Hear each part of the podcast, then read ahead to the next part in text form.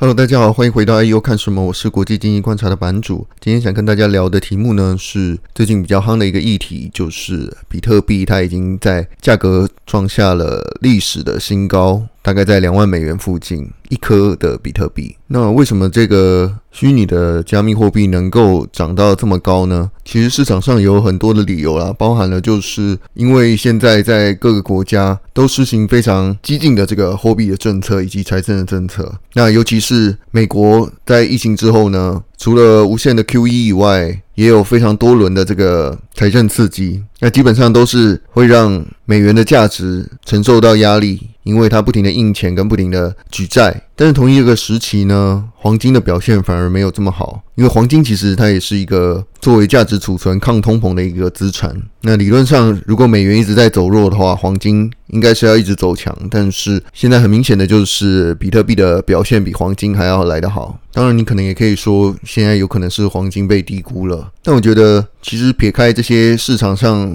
揣测的因素啊，或者是说大家很常会给这个不同资产的这个价格走势来找理由嘛。但事实上，有一点废话的解释就是，一个资产的价格取决于供给和需求。那至于比特币到底是不是一个有价值的东西呢？你觉得跟我觉得其实并不重要，因为市场它会决定这个东西有多少的价值。那现在很明显的一个趋势就是，已经有越来越多的人、机构还有钱都在往比特币的方向去。那比特币它有一个特性，就是它的总量是固定的，两千一百万颗。所以比特币的支持者呢，基本上他最常讲的理论呢，就是假设这个世界上会印越来越多的钱，然后钱会越来越不值钱的话，那有些东西是固定的资产。它就是一个不会贬值的东西。那这就讲到说，其实也有很多其他的这些基于区块链技术的加密货币呢，也是说它总量是固定的。那为什么它没有像比特币这么有价值？反而很多其实是垃圾币呢？那这就要回到最原始的一个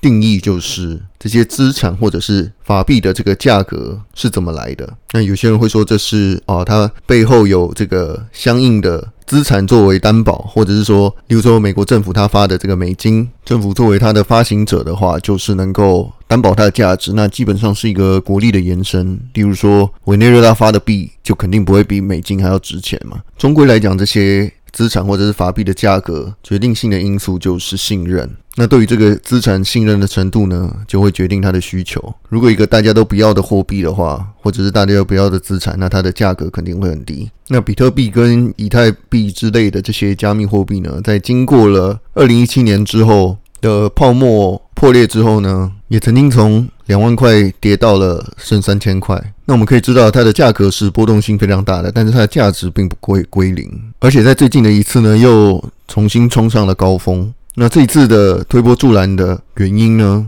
是越来越多的机构，还有主要的这个主流支付厂商呢，像是 Square 和 PayPal 都宣布开始支援这个包含比特币、以太币这些主流的几个加密货币的交易。那 PayPal 也说，未来会支援让比特币作为一种支付的手段。那这基本上会大幅的打开这些加密货币的这个普及度。那在普及度增加的情形之下，比特币的供给不变，需求变高的时候，价格自然就会水涨船高。除此之外呢，也有越来越多的机构、投资人，包含一些家族的这个资产管理，都开始将比特币视为另外一种。可以投资的资产有点类似黄金的存在。JP Morgan 也发了一个报告，就是说有越来越多的这些机构投资者呢，开始将部分的资产投向比特币。那其中很指标的一个信托基金呢，叫做 Grayscale。那它的其中一个商品呢，就是专门在投资比特币的。那有越来越多的法人呢，透过投资 Grayscale 这个 Bitcoin Trust。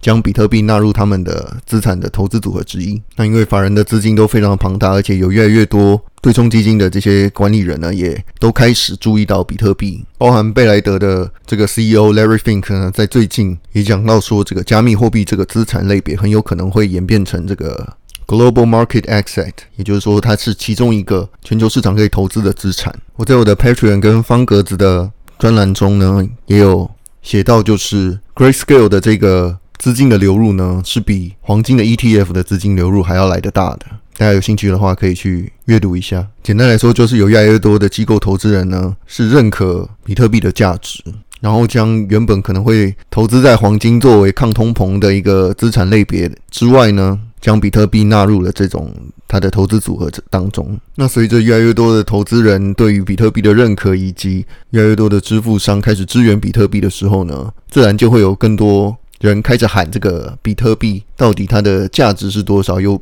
有些人喊到哇，一颗五十万，或者说一颗一百万美金，那是现在的二十五倍或者是五十倍。那他们喊的逻辑呢，基本上就是说，现在以黄金的这个总市值来讲的话，大概在九兆美金。那假设比特币能够取代部分的黄金的话，那它的想象空间就是可以有这么的大。那当然喊归喊，市场究竟会不会走到这个地步，其实没有人会知道。因为上一次在二零一八年的时候，也是这样，在炒高的热潮的时候呢，大家都纷纷喊说比特币有几十万甚至几百万的价值，然后之后就开始割韭菜。那基本上这是一个非常考验信仰的一个资产，而且比较少人知道的是，比特币其实它算是相对透明的一个资产，因为它的这个钱包地址呢是可以直接查得到的，也就是说，你知道到底有多少个比特币的富豪。虽然说你没有办法可以对应到谁是谁，但是你可以知道说，比特币的这个财富是非常的集中的。比特币最高的这个前百大富豪呢，就掌握了比特币总值的十三 percent。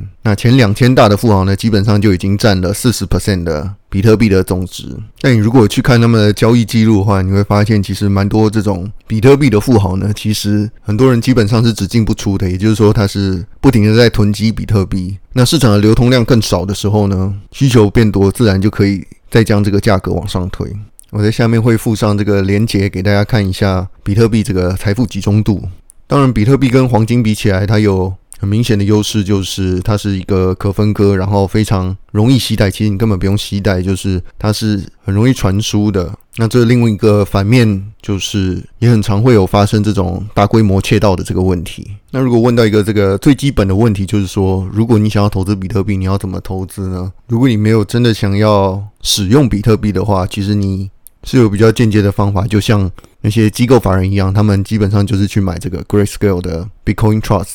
美股代号是 GBTC，又或者是你可以买区块链或者是虚拟加密货币这些相关产业的这个 ETF，那他可能投资的就是跟加密货币相关的这些企业，而不是直接投资在这个 Digital Currency，这可能就是风险相对比较小的一个方法。那我在本周的文章中呢，也有介绍这个相关的 ETF，还有 ETF 里面他们到底持有了哪些公司，了解一下这个在淘金潮的时候，这些卖铲子的人，他们到底是卖什么样的铲子，是什么样的商业模式。有兴趣的人呢，也可以在叙述栏连接呢了解一下。那我自己对于加密货币或者是这个比特币的看法呢，其实我以前也觉得这很像这种。荷兰的郁金香泡沫啊，这类的，就是一堆人疯狂涌进去之后，然后把这个价格炒得非常高，然后再摔下来。但是你还是要尊重市场，然后基本上比特币是一个已经有一个非常大的社群，对这个数位资产呢是有很高的信任，然后会用真金白银去把它的价值给撑起来。也就是说，它的价值基本上已经很难归零了。比特币现在已经更像是这个新时代的黄金。但是要注意的是，其他的加密货币其实没有比特币这样子的地位，即便他们很多标榜也是稀缺性。那这个信任基本上也是有网络效应的，也就是说，越来越多人相信这个比特币的价值，那它的价格就越难往下探底。过去的比特币呢，也很常出现因为监管法规的改变导致剧烈的波动，或者是一些基础协议的更改，然后会有新的规则啊，或者是分叉。也可能会导致这个虚拟货币的市场价格下跌，但目前看起来，无论市场是如何的波动，区块链还有加密货币这个行业呢，基本上还是在持续的发展中。即便我们目前尚未看到真正的杀手级应用，那目前区块链最杀手级的应用就是用虚拟货币来融资或者是洗钱。那至少比特币它作为一个价值储存的。工具是已经奠定它的市场的地位了。那真正在实际开发很多应用的这个或者是智能合约的这个以太币呢，它的价格是还没有回到之前的那个高点的。简单来说，就是比特币相对起来是一个已经被市场公认比较可信任的稀缺资产。未来加入的这些机构或者是使用者呢，也只会更多，不会更少。但短期的价格波动呢，就跟股票一样，是没有人知道会到哪里的。